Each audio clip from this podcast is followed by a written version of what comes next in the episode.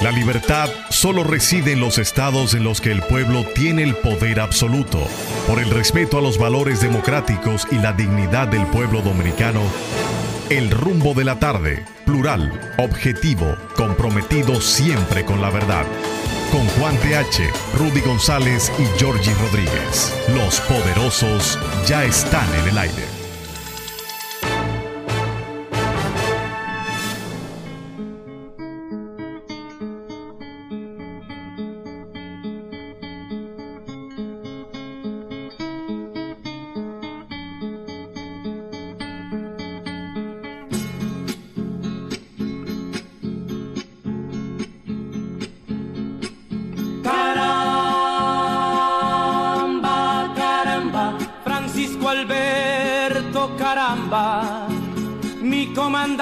Te hiciste, te hiciste el muerto en la sierra.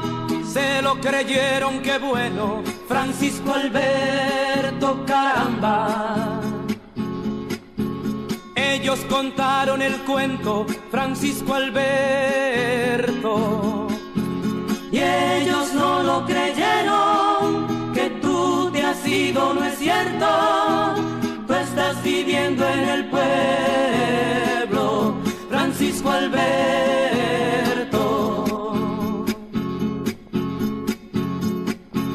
Te sembraste en las montañas, Francisco Alberto, me alegro. Y engañaste a los de arriba, los generales y el miedo. Francisco Alberto, me alegro. Francisco Alberto, caramba. Media isla en la zozobra del luto y de la sangre. Media isla y la presencia centenaria de los yanquis. Media isla, media isla bañada de febrero en caracoles. Francisco Alberto, Peña Jaques, Galán, Claudio. Pérez Vargas, Hamlet, Pallero Ulloa, Holguín Marte y Lalane. Dijeron que estabas muerto, Francisco Alberto Caramba, y que en un sitio ignorado enterraron tu fusil. Francisco Alberto y tu cuerpo, Francisco Alberto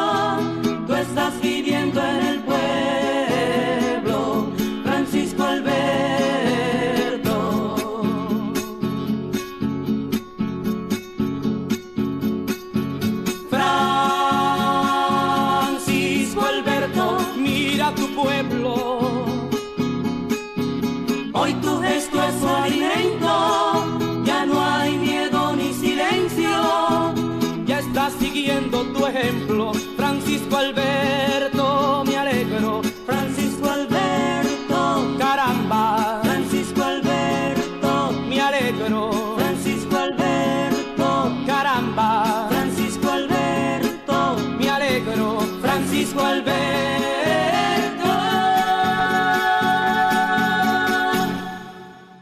Iniciamos nuestro programa de hoy con esa interpretación. Francisco Alberto Caramba, de Ramón Leonardo. y lo hacemos como un homenaje. Es del mismo, de Ramón Leonardo. Lo hacemos como un homenaje al coronel de Abril, una figura emblemática, histórica, una figura que representa el valor, los ideales, por los que en, definitivamente murió. Luchaba por lo que él definía como la liberación del pueblo dominicano.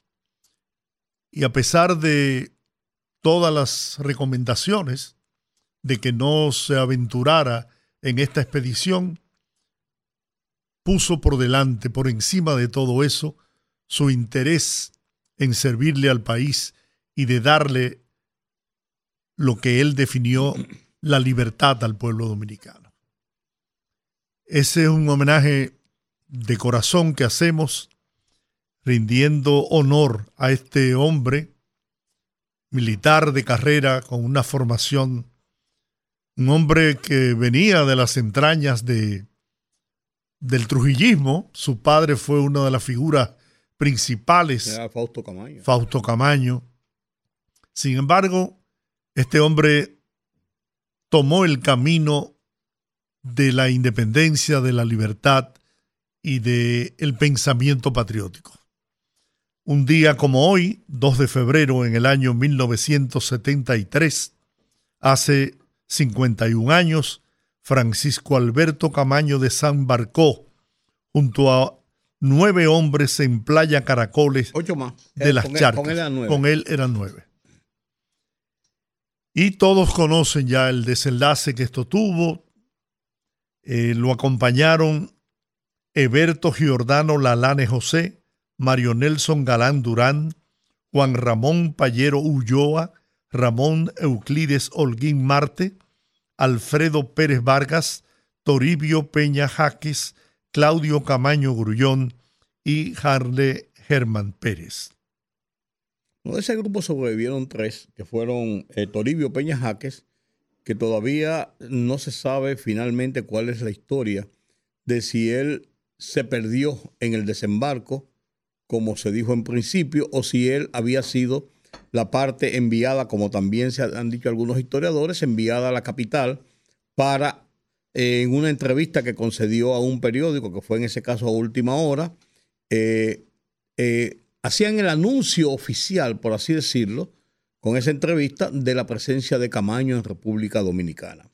Mira, yo creo, la historia de Camaño está, está eh, eh, rodeada de muchos mitos, de los mitos que siempre rodean a los hombres heroicos, los hombres que, que deciden emprender las armas, los hombres que tienen un ideal.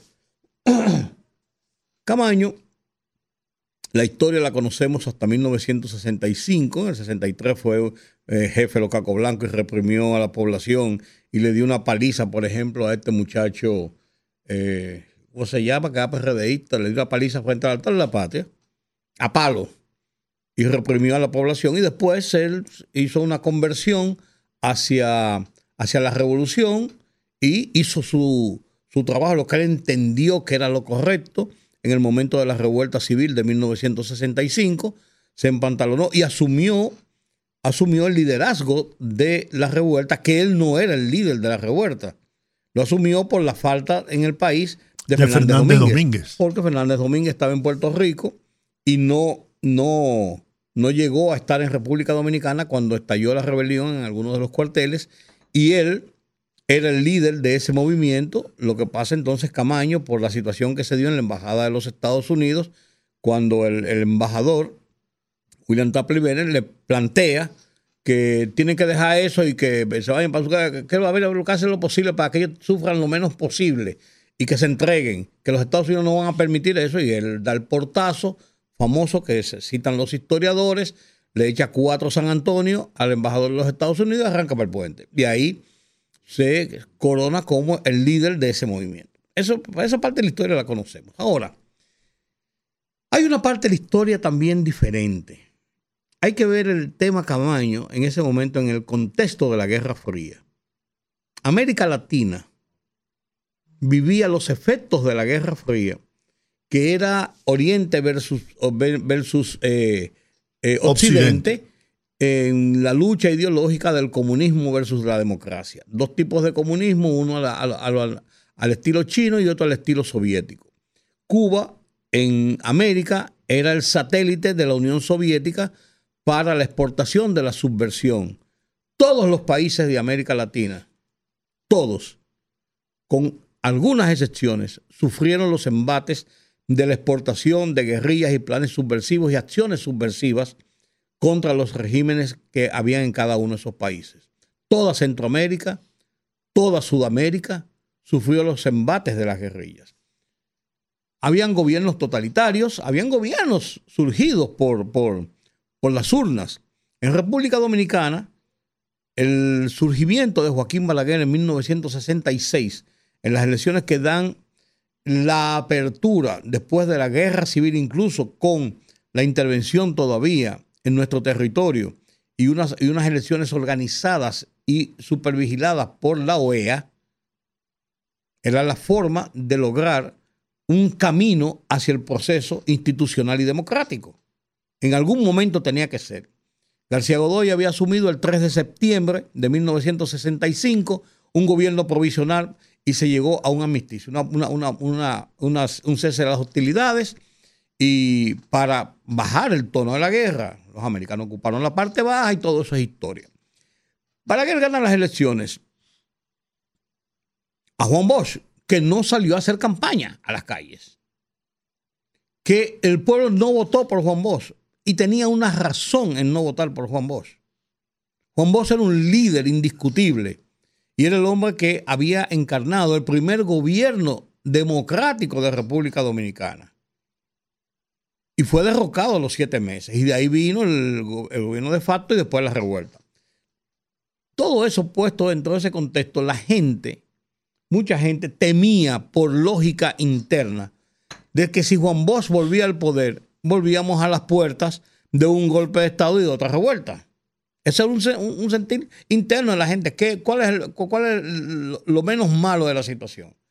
Volvemos a esto y vamos a seguir en la misma situación. Situación que aprovechó muy bien la campaña de Balaguer en el 66 aquel eslogan de Joaquín Balaguer es, la, paz. Claro, claro. Entonces, Balaguer, se, Balaguer gana las elecciones, se monta en el poder y a los cuatro años llama a se llaman a nuevas elecciones.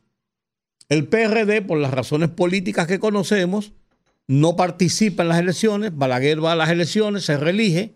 Eh, yo estaba en contra de la, de la reelección y habían otras situaciones de presión y Balaguer se reelige. Tú puedes decir, tú puedes decir que el gobierno de Balaguer pudiera ser ilegítimo porque no tenía un contrapeso, porque fue unas elecciones que pudieron ser bañar, lo que tú quieras, pero era, legal. Fue el fruto del conteo de los votos que surgieron en las urnas. Era un gobierno legal.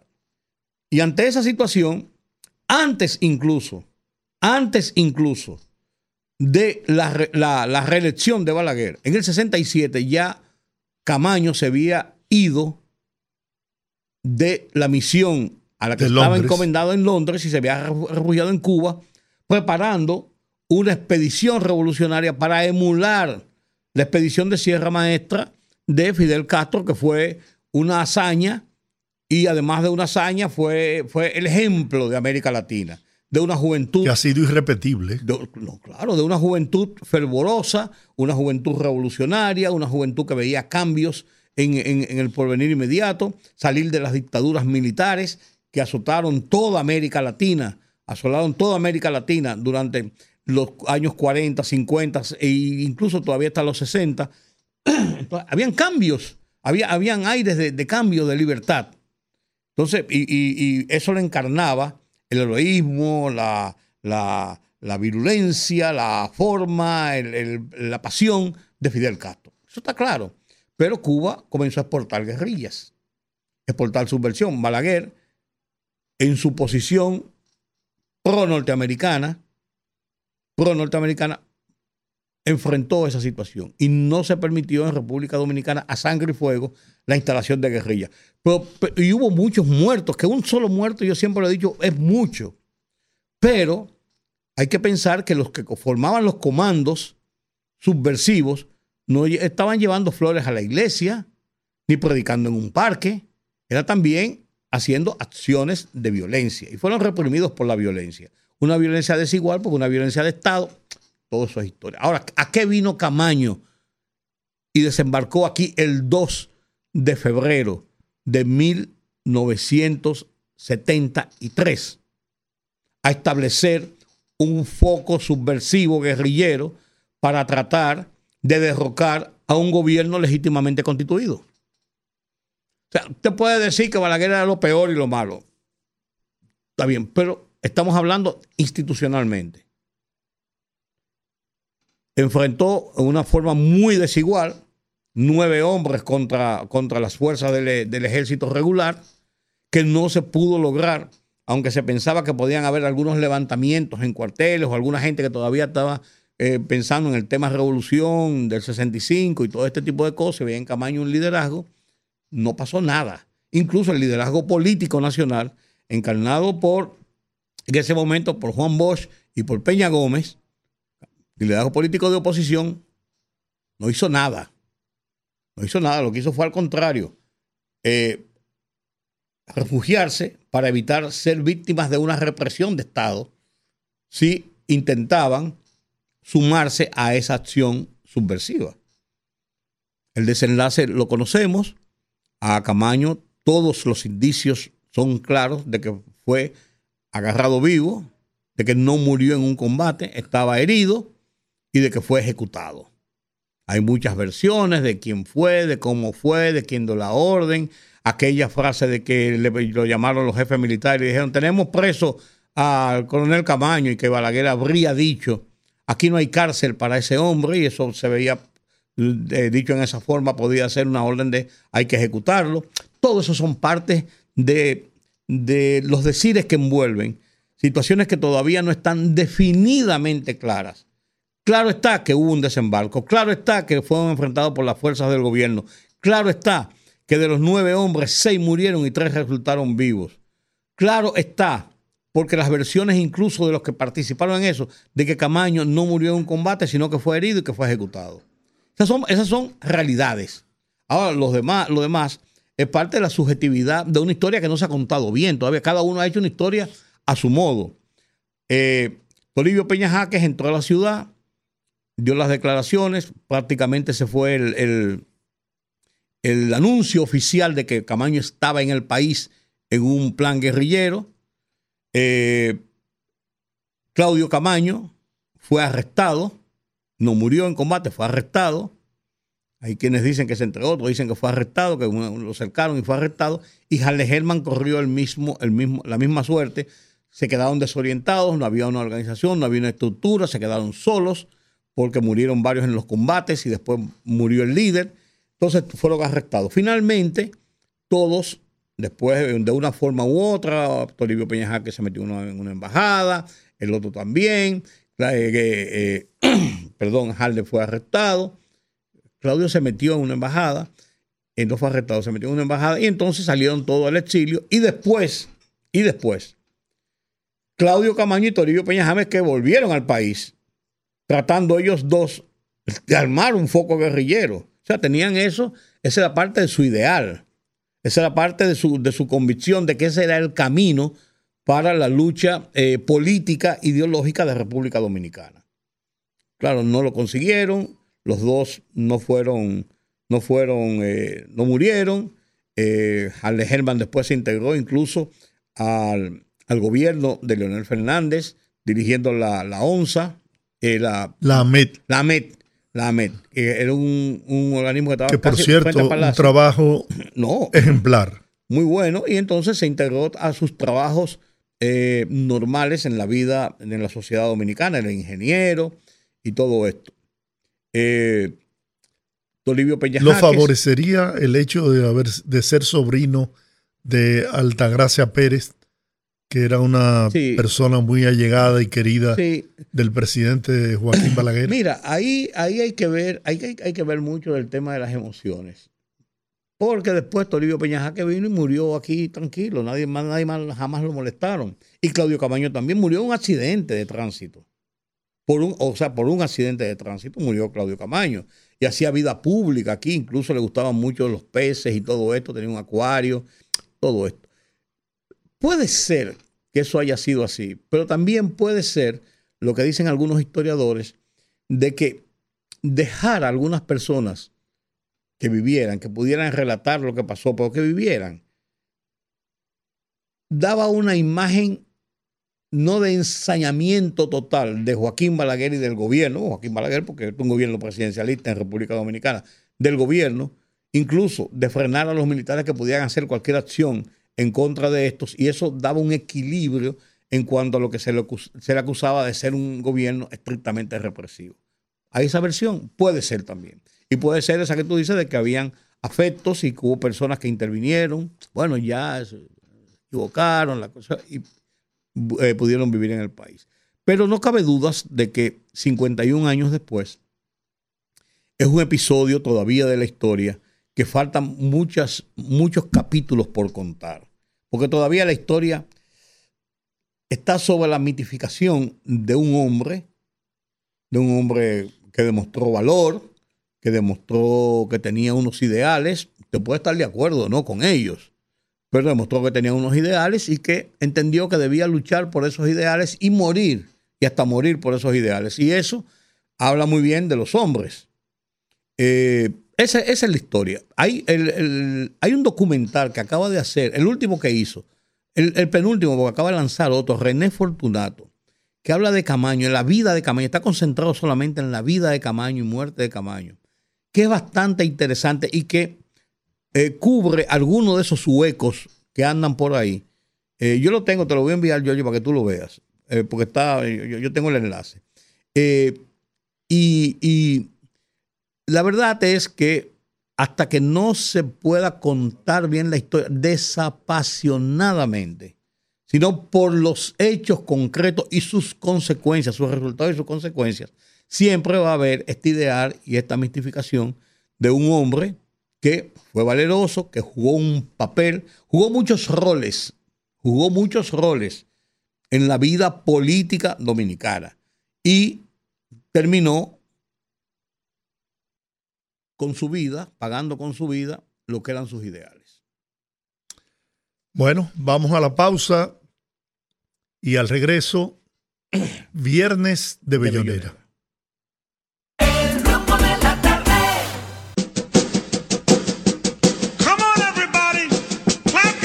Anécdotas. Historias, poesías y música de calidad en la Peña de los Viernes, en el rumbo de la tarde.